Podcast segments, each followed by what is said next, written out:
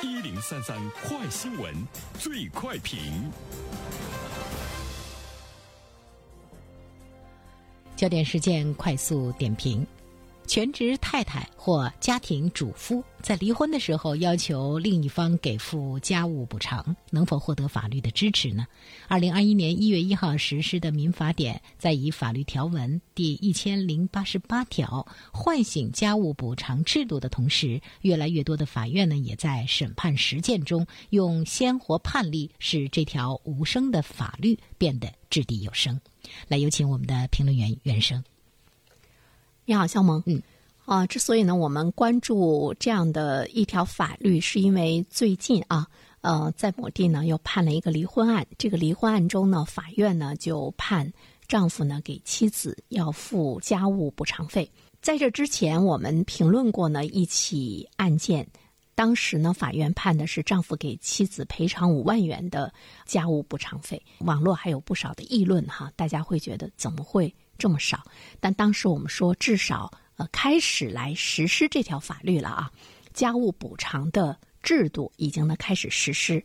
至于呢，应该怎么样的赔偿是合理的，这里面呢不同的家庭会有不同的情况，所以说呢，它是一条比较复杂的赔偿制度，它存在着。很多的一些个性和特性的问题，但至少呢，我们民法典它以法律的条文唤醒了家务补偿制度，这是一个进步。刚才我们说到的最近又发生的一个案子呢，是呃，丈夫六年不顾家，妻子呢独自照顾小孩，操持家务。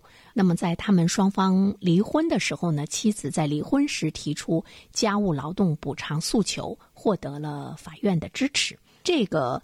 补偿呢，比我们刚才说到的五万呢更少，是两万五。法院呢是支持了。在这里面的话呢，就是关于家务补偿，它给了我们一些什么样的启示和思考？第一点的话呢，我们要提醒所有的女性朋友，当你。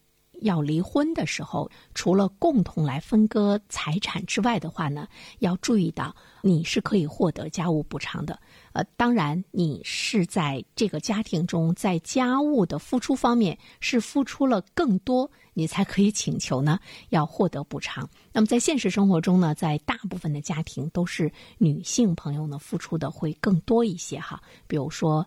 照顾孩子，比如说照顾老人，还有一些女性朋友呢，因为要顾及家务，辞职了，失去了自己的工作。在你离婚的时候，你要去提家务补偿。在性质方面呢，离婚家务补偿责任是一种民事责任，它具有补偿性和抚慰性。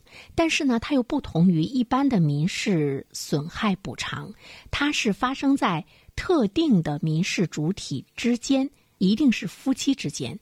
同时，我们还要注意，就是只有在提起离婚的时候，才能够呢请求补偿。在婚内要求丈夫给你这个家务补偿，上升到法律的程序，这种可能性呢几乎是没有的。它是一个独立的请求权，属于债权性质的一种民事权利。第二方面的话呢，关于离婚经济补偿。只有在约定财产制下使用的规定，所以呢，它就会使得在婚姻中多付出的一方在离婚的时候能够获得一定的经济补偿。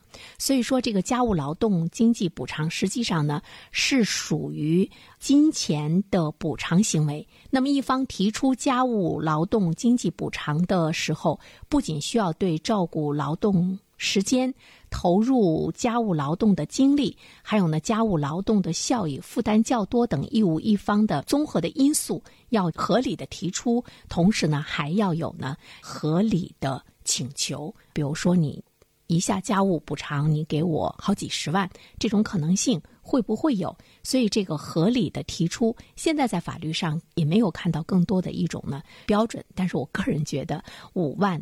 两万五其实呢都是比较少的，因为我们都知道，对于女性来说，她更多的在家务方面付出，她是为了让丈夫呢有更多的时间去做自己的这个事业。呃，丈夫获得了社会地位，获得了经济收入的能力，但是在离婚之后，妻子在这些方面没有获得。就是能力是一种无形的资产，赚钱的能力和社会地位这种无形的资产，妻子都没有获得。所以说，离婚之后，他没有能力去挣钱了。那么在这方面的这个补偿，我觉得法律呢还是需要呢进一步的要去呢更多的来看一下权益的分割吧。好了，项目，好的，感谢原生。